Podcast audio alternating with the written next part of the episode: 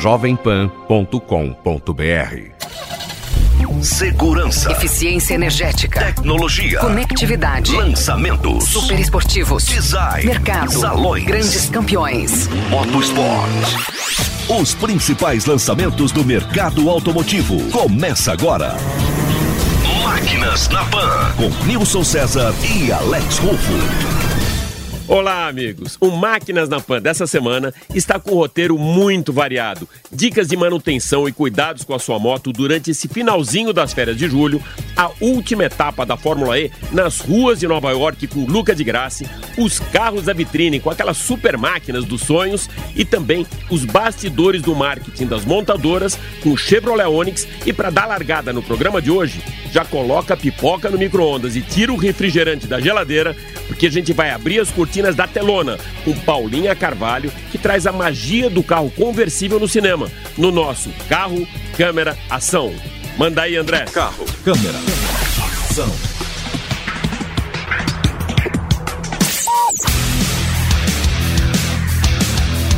Olá, Alex! Vamos falar sobre a magia do carro conversível. Se eu fechar os olhos agora e tentar lembrar qual que mais me marcou na história do cinema, eu rapidamente tenho um flashback.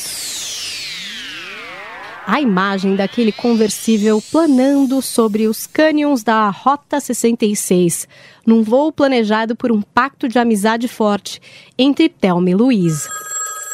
Thelma. I'll get it! Louise. Now, I still have to ask Daryl if I can go. You mean you haven't asked him yet? Era um Thunderbird 1966 verde claro, que foi parceiro de Susan Sarandon e Gina Davis no longa escrito e dirigido por Ridley Scott, Thelma Louise, de 1991.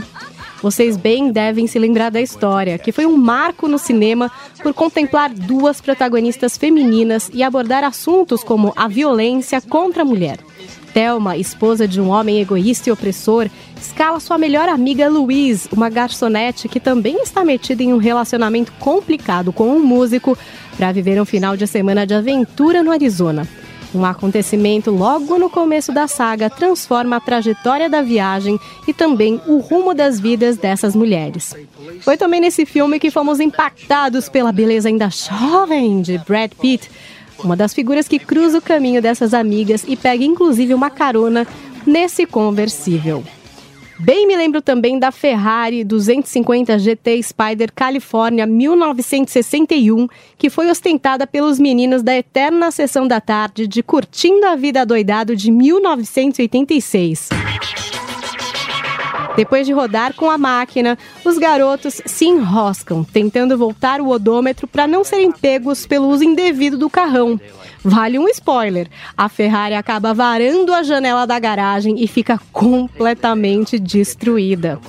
E os amantes de suspense podem ter tido pesadelos com Christine, protagonista de um dos livros mais famosos de Stephen King e que, quando adaptado para o cinema em 1983, ganhou corpo em um Plymouth Fury 1958 vermelho. Her name's Christine. I like that. Esse é o carro que faz com que o colegial Arnie Cunningham, interpretado por Keith Gordon, desenvolva uma obsessão simbiótica. Ele cuida do carro, e se alguém se coloca em posição de atrapalhar esse zelo, Christine, o Plymouth, mata. Sim, rola uma dúvida sobre se o próprio garoto conduz o veículo. Agora é com você, Alex. Qual é o seu conversível inesquecível? Paulinha, antes de eu revelar o meu conversível inesquecível, vale o seguinte comentário. Esse tema carros e cinema ele é tão vasto e tão legal que um dia a gente podia fazer um especial com um programa inteiro dedicado aos carros da Telona. A gente vai segurar esses 30 minutos do programa com um line-up muito campeão e as suas escolhas então foram um show. Muita ação, aventura e suspense. Agora, respondendo a sua pergunta, a minha escolha, Paulinha, o meu conversível inesquecível é um carro pouco conhecido aqui no Brasil, mas que protagoniza uma cena do cinema com muito glamour, bem mais romântico, aí um tema bem mais romântico e que mistura até um pouco do cenário da Fórmula 1. É o Sambin Alpine 54 do filme Ladrão de Casaca, To Catch a Thief, aquele filme do Alfred Hitchcock, que ele utiliza na cena Linda Francis, interpretada por Grace Kelly ao volante, que leva o John Robbie, que é o Cary Grant, que é um ladrão internacional de joias, o gato, passeando por Mônaco, Nice e Cannes e também Menton. Ou seja, uh, Sambin Alpine 54 com a Grace Kelly e Cary Grant. Essa é a minha escolha, né? E foi durante essas filmagens que a Grace Kelly conheceu o príncipe Ranier de Mônaco e abandonou a carreira de atriz logo depois de se casar com o príncipe. O carro até hoje faz parte do acervo da família real, mas bem que ele poderia estar na minha garagem. Mas não tá. E olha, Paulinha, que eu dirigi alguns carros por essas estradinhas românticas da Côte d'Azur, mas não foi nem o Sambin Alpine e nem ao lado de uma princesa. Na verdade, eram carros alugados e do meu lado o meu parceiro Nilson César durante os GPs de Mônaco de Fórmula 1. Cela vi. Máquinas na Pan. E da magia dos conversíveis, a gente continua agora com vento no rosto, só que das quatro rodas para as duas rodas, com dicas de manutenção e cuidados com os pneus da sua moto para você pegar a estrada com muita segurança ou simplesmente para andar nas ruas movimentadas da cidade sem imprevistos ou aquelas surpresas bem desagradáveis. Então, para dessas dicas aqui no Máquinas na Pan, a gente vai conversar agora com Eduardo Zampieri, piloto de teste de moto da Pirelli. Máquinas na Pan. Olá, meu caro Edu. Olá, Alex e ouvintes da Jovem Pan. Edu, na hora de tirar a moto da garagem, o que deve ser checado? Como que a gente percebe se está tudo em ordem antes de partir para a rua? Alex, só de olhar a moto parada na garagem, ele já percebe visualmente que alguma coisa está errada com o pneu. O pneu tem que estar tá sempre redondinho. Se não tiver redondinho, tem alguma coisa errada. Então ele deve procurar por furos, bolhas ou qualquer outra anormalidade no pneu verificar se há sinais de desgaste irregular, alguma coisa assim. Muito se fala da importância de checagem do TWI. O que exatamente é esse TWI e como que deve ser feita a verificação dos desgastes dos pneus, Edu? O TWI é o indicador de desgaste da banda de rodagem. É o ponto que indica o momento exato de trocar o pneu. Ele fica dentro de alguns sucos do pneu. É só ele girar o pneu um pouquinho que ele vai achar o TWI ali. Alguns modelos está escrito TWI do lado e uma setinha indicando onde ele fica o TWI. Quando a banda de rodagem alcança o TWI, quer dizer que o íncavo está raso, ele não está mais profundo, não escoa a água como quando o pneu era novo. Então, isso pode causar um acidente grave. Tem que ficar esperto com isso. É, nas motos, a calibragem dos pneus afeta muito mais a segurança e estabilidade do que nos carros. É, com que frequência, então, deve ser feita a checagem da pressão dos pneus das motos? É recomendado que seja calibrado semanalmente ou sempre que, moto que o motociclista notar uma certa instabilidade da motocicleta. Lembrando, a calibragem deve ser feita sempre com os pneus frios, respeitando a pressão indicada no manual do proprietário. O que, que pode ser feito para evitar um acidente no caso de um furo no pneu durante uma viagem? O motociclista deve sempre trafegar em uma velocidade que o permita antecipar eventuais problemas. Ele tem que prever o que vai acontecer buracos, irregularidades no asfalto, se a velocidade estiver adequada e ele estiver sempre prevenido para reagir não terá problema. Uma das causas de acidente com motos é quando o motorista do automóvel não percebe a moto, né? Que fica naquele ponto cego que mesmo olhando para o retrovisor, ele acaba não detectando a moto. É, que cuidados então que o motociclista deve tomar para evitar esse tipo de acidente, Edu? Antigamente, quando o insufilme era proibido, uma dica muito importante para evitar pontos cegos era visualizar o rosto do motorista do carro pelo espelho do retrovisor dele. Ou seja, se você conseguisse vê-los pelo espelho dele, do carro, certamente ele também estaria te vendo. Hoje, por causa dessa película escura, esse truque não é mais tão eficiente. Bom, e aí, já que a gente falou do fator insufilme, qual que é a dica? A boa dica é ficar distante dos carros, ou atrás ou no meio. Sempre assim, no meio atrás, no meio na frente, nunca dos lados. E use sempre roupas claras, de preferência refletivas, de cores bem vivas, fluorescentes. E o capacete, né, também. Nunca roupa escura, evite roupas pretas, capacetes pretos. principalmente à noite, né? Edu, a moto deve trafegar na faixa da esquerda ou na faixa da direita? Isso é um assunto que depende de muitas variáveis e gera muita discussão. Por exemplo, uma utilitária de baixa cilindrada ou scooter, obviamente não deve trafegar na faixa da esquerda. Ela não tem desempenho para sair dali com rapidez. Mas, se nós estamos falando de uma motocicleta grande importada com mais de mil cilindradas, pode e é recomendado sair de perto dos carros ou caminhões o mais rápido possível, ou seja, entra na faixa da esquerda e vai embora. Carro e moto muito perto não combina. E em condição de chuva, piso escorregadio, o que, que se deve fazer? Alex, espera a chuva passar. Se a situação está muito crítica, aonde o piso está escorregadio, está chovendo muito, pare. Isso é o mais seguro. Mas se não tiver outra alternativa, o bom senso impera, né? Quanto menor a velocidade, mais seguro será. Edu, o pneu da moto está preparado para chuva mesmo com aquelas situações onde tem a sujeira ou mesmo óleo na pista? Se o pneu estiver em condições de uso e calibrado corretamente, a água não é problema. O pneu foi desenvolvido para encarar água num asfalto perfeito, né? Agora, piso com sujeira, óleo e água tudo junto, ah, é uma péssima combinação para moto. É, quando você pega uma carona num carro, o motorista ele só recomenda para a gente colocar o cinto de segurança. No caso da moto, como deve se comportar o garupa? Ele pode fazer alguma coisa para ajudar na estabilidade? Alex, o melhor garupeiro é aquele que se comporta como um baúzinho. Exatamente igual. Somente o piloto sabe as reações da motocicleta. E somente o piloto sabe o que ele vai fazer nos próximos segundos. Garupeiro que tenta ajudar o piloto mais atrapalha do que ajuda. Ficar quietinho, de boca calada, também é bem seguro, viu? Bem mais seguro. Muito boa essa. Vai quietinho aí, de boca fechada.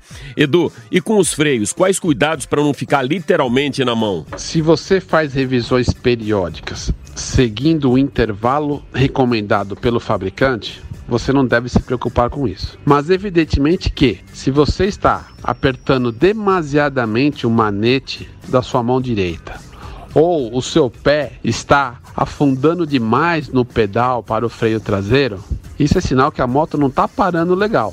Você sente que a moto já não para como parava quando ela era mais nova está na hora de parar numa concessionária ou um mecânico de confiança para que ele te informe se é um problema de pastilha, se é um problema de fluido vencido ou se há algum vazamento. Mais alguma dica, amigo? Uma boa dica é sempre antes de ligar a moto, sempre antes de subir na moto, engatar primeiro e sair, dá uma verificada Veja se há vazamentos de fluidos ali perto das rodas, nas pinças de freio.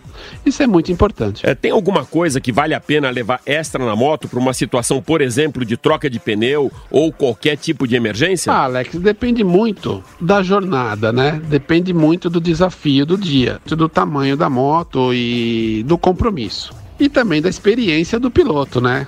Nem todo mundo sabe soltar uma roda, nem todo mundo sabe fazer um remendo. No dia a dia dentro da cidade, um conjunto de chuva, de capa de chuva e um celular com bateria basta. Tem borracheira em tudo quanto é canto, é só empurrar um pouquinho. E numa viagem, algum kit de emergência ou um pneu step, isso é recomendável? Se você for viajar, é fundamental ter as chaves corretas para retirar as rodas, pois na estrada você não vai conseguir empurrar a moto até o próximo borracheiro.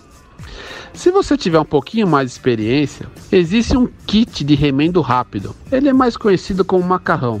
Ele pode te tirar de apuros, caso o pneu seja do tipo sem câmera.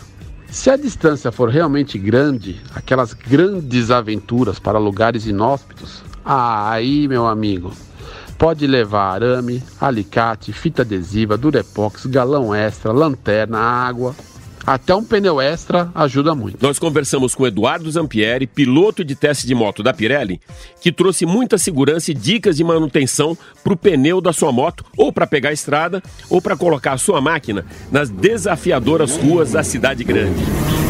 Máquinas na Pan. André Dias, agora chegou aquele momento do programa pra gente sonhar alto com aquele carro que ainda não cabe no nosso bolso, pelo menos no meu ele não cabe. E que todos os meses o nosso colega aqui da PAN, Caio Rocha, coloca na vitrine. Manda aí, André. Máquinas na Pan. Quando você compra uma Ferrari, você paga pelo motor. O resto vai de graça. Essa frase é atribuída ao próprio Enzo Ferrari, o fundador da marca mais desejada de toda a história do automobilismo. Então, se algum dia você tiver interesse em comprar uma Ferrari 250 GTO, vai ser por esse motor que você vai estar tá pagando.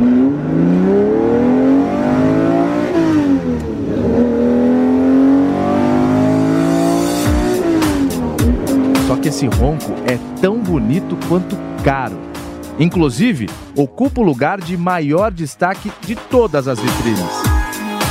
No mês passado, uma Ferrari 250 GTO de 1963 bateu um recorde que já era de uma outra Ferrari 250 GTO também, só que de 1962. O de carro mais caro da história do automobilismo.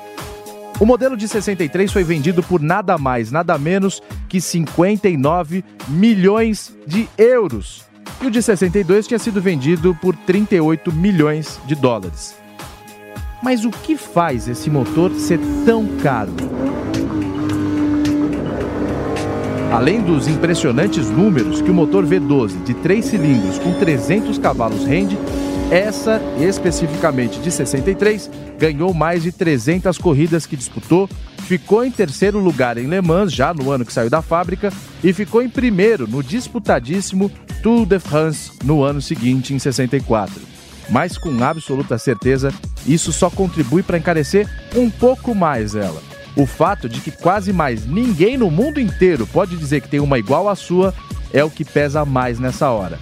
Essa Ferrari 250 GTO que foi vendida é a 19 unidade das únicas 39 que foram construídas entre 62 e 64. Foi a última safra de carros que os pilotos podiam tocar na pista e depois ir dirigindo de volta para casa. Naquela época, para que um modelo pudesse competir nas corridas Gran Turismo da FIA, a marca tinha que produzir 100 unidades pelo menos. Só que o Enzo Ferrari, por algum motivo, só fez 39 da GTO, o carro era tão espetacular que competiu mesmo assim. A Ferrari 250 GTO foi feita para ser um carro para corrida. Por dentro não tem nada além do necessário. O volante com aro de madeira e o centro em metal em forma de estrela de três pontas perfurado são o ponto alto do painel, que tem só nove botões, todos enfileirados na horizontal, um do lado do outro. São botões para funções bem simples, como acender os faróis e os limpadores do para-brisa. No painel dos instrumentos, o velocímetro grande ao centro com três outros marcadores de cada lado, sem contar giros. O câmbio é manual, tipo grelha. E o motor é dianteiro, com um ronco de causar inveja em muito esportivo de hoje em dia. Por isso, não se engane, o modelo tem 55 anos, mas não é de se trocar nem por dois de 20. Que show, meu amigo! Não só a Ferrari 250 GTO com esse presente que todos nós ganhamos aqui do Caio Rocha, que escreveu e produziu essa belíssima matéria, como também o André Luiz, o nosso operador aqui de áudio, que deu a plástica para trazer o ronco dessa máquina muito exclusiva para os nossos estúdios e também os nossos ouvintes. O som da Ferrari é realmente inconfundível e apaixonante, principalmente para os tifosi, aqueles torcedores fanáticos da escuderia de Maranello. E aí cabe até um comentário bem legal. Em uma das corridas, na época que eu ainda fotografava para uma revista italiana, Auto Sprint, eu perguntei para o meu editor-chefe, o Cesare Manucci, lá em Bolonha, quais eram as preferências do italiano, que é fanático por automobilismo, por futebol. Então eu perguntei o que, que o, o cara gosta mais, né? Corridas ou futebol? E ele respondeu: nada disso. La máquina e la pasta in questa ordine. Ou seja, o carro e a massa e nessa ordem. Aí com certeza essa Ferrari 250 GTO deve ser também o carro da vitrine preferido pelos italianos. Máquinas na Pan. Já falamos de carros do cinema, de carro de sonho e com muitas histórias que agregam valor para a notícia, com alguns detalhes que a gente não vê e que ficam lá escondidos nos bastidores. E no setor automotivo isso não é diferente. Por isso, a gente tem aqui no programa o nosso quadro Backstage, os bastidores do marketing. Manda aí, André Luiz. Máquinas na Pan dando continuidade à nossa série Backstage, ou seja, os bastidores do marketing de lançamento de produto, a gente vai conversar hoje com o Herman Mank, diretor executivo de marketing Mercosul. Tudo bem, Herman? Como vai? Um prazer estar aqui com vocês. Vou começar com uma campanha antiga, não é? Não sei se é do seu tempo, da Tostines, onde a gente brincava com a história. É fresquinho porque vende mais ou vende mais porque é mais fresquinho? Você lembra dessa campanha? Olha, eu lembro dessa campanha e vou te falar que eu tiro o chapéu para quem criou que é um belíssimo gancho de marketing, viu? O Onix que ele é tricampeão de venda, ou seja, os últimos três anos ele é líder de mercado.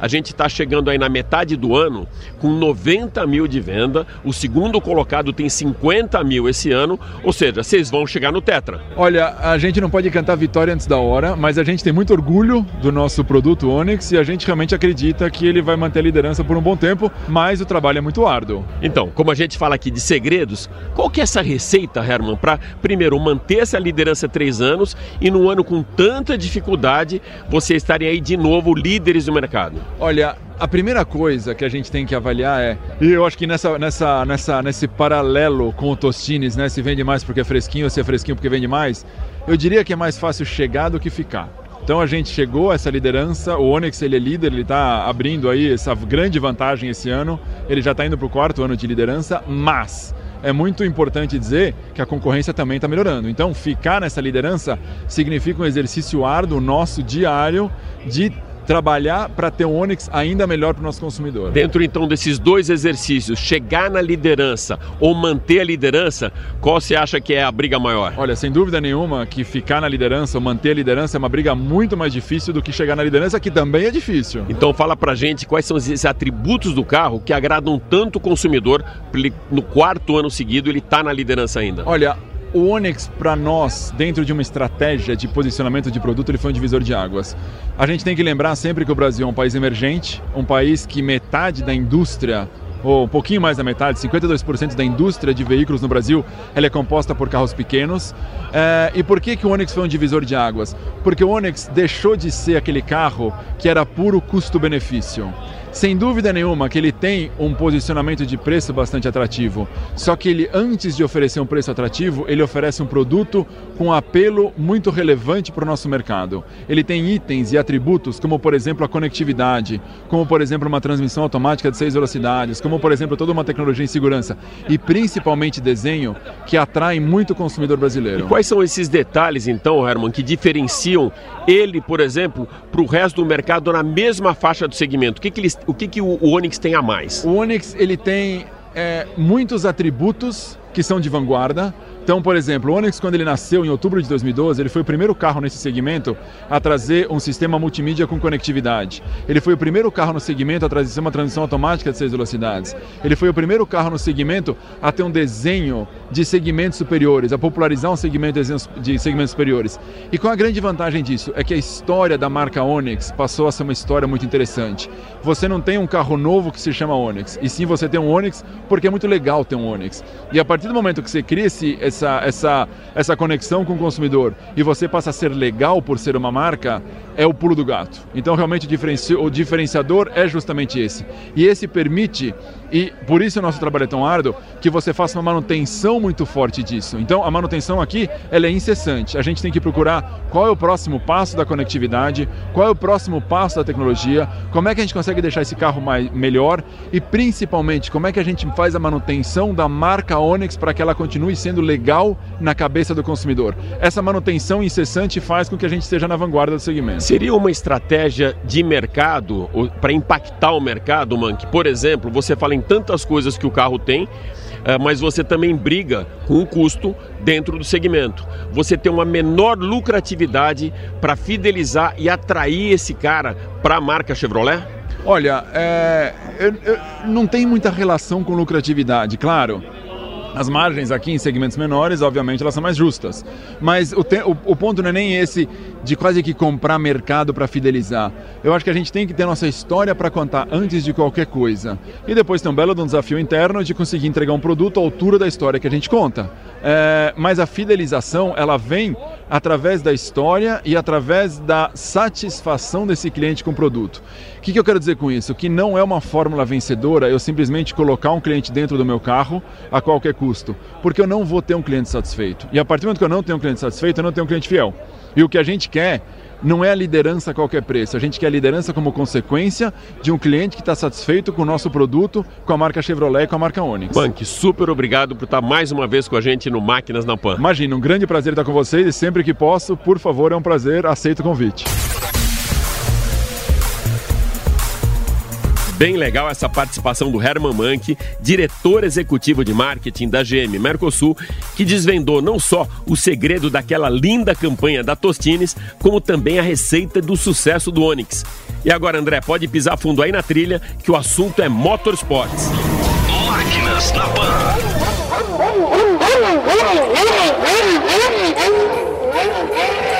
Na semana passada, a cidade de Nova York recebeu as duas últimas etapas da temporada da Fórmula E e Lucas de Grassi, campeão em 2016-2017, sagrou-se vice-campeão nesse ano nas ruas do Brooklyn. O brasileiro é detentor da maior parte dos recordes da categoria, incluindo a incrível sequência de sete pódios. Com um final de semana impecável e com a vitória na corrida do sábado, que acabou sendo uma rodada dupla, o de Graça levou a Audi ao seu primeiro título de campeã entre equipes e o Máquinas na Pan conversou com o piloto muito entusiasmado logo depois de cruzar a linha de chegada em primeiro no sábado e já animado para a corrida do domingo. Vamos ouvi-lo. Fala pessoal, vencemos a prova hoje, larguei em 11 primeiro, a classificação não foi muito boa, mas passei um por um para conseguir nossa vitória e levantar nossa bandeira no lugar mais alto do pódio. E amanhã tem mais. E realmente teve mais. O de Graça conquistou a condição de melhor piloto do final de semana, com segundo lugar no domingo. O brasileiro largou em quinto e chegou na segunda colocação milagrosamente, como ele mesmo comenta logo depois da corrida. Hoje o dia foi fantástico, eu consegui chegar na segunda posição na corrida e isso a gente ganhou o campeonato de construtores e eu fiquei em segundo lugar no campeonato. Realmente um milagre aconteceu. É, eu estou muito feliz. Muito obrigado por todo mundo que assistiu, que votou, que participou. E eu vejo vocês em Riad na temporada 5 com um carro novo. Valeu, obrigado Audi, obrigado a todos. Abraço. O Lucas de Grassi terminou o ano como vice-campeão, resultado que confirmou a sua condição de maior piloto da história da Fórmula E, com dois vices em 2016 e 2018, um terceiro lugar em 2015 e o título de campeão na temporada passada. Máquinas na Pan. Bom, já que o programa de hoje começou com alguns carros conversíveis escolhidos pela nossa querida Paulinha Carvalho e que protagonizam alguns dos filmes da telona, eu vou pedir agora pro André Luiz, que nas horas vagas é roqueiro, mandar aquela trilha de um dos filmes para encerrar o programa.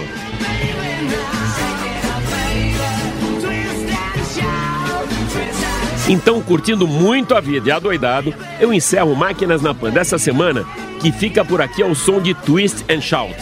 Super obrigado pela sua audiência e até a próxima. Valeu!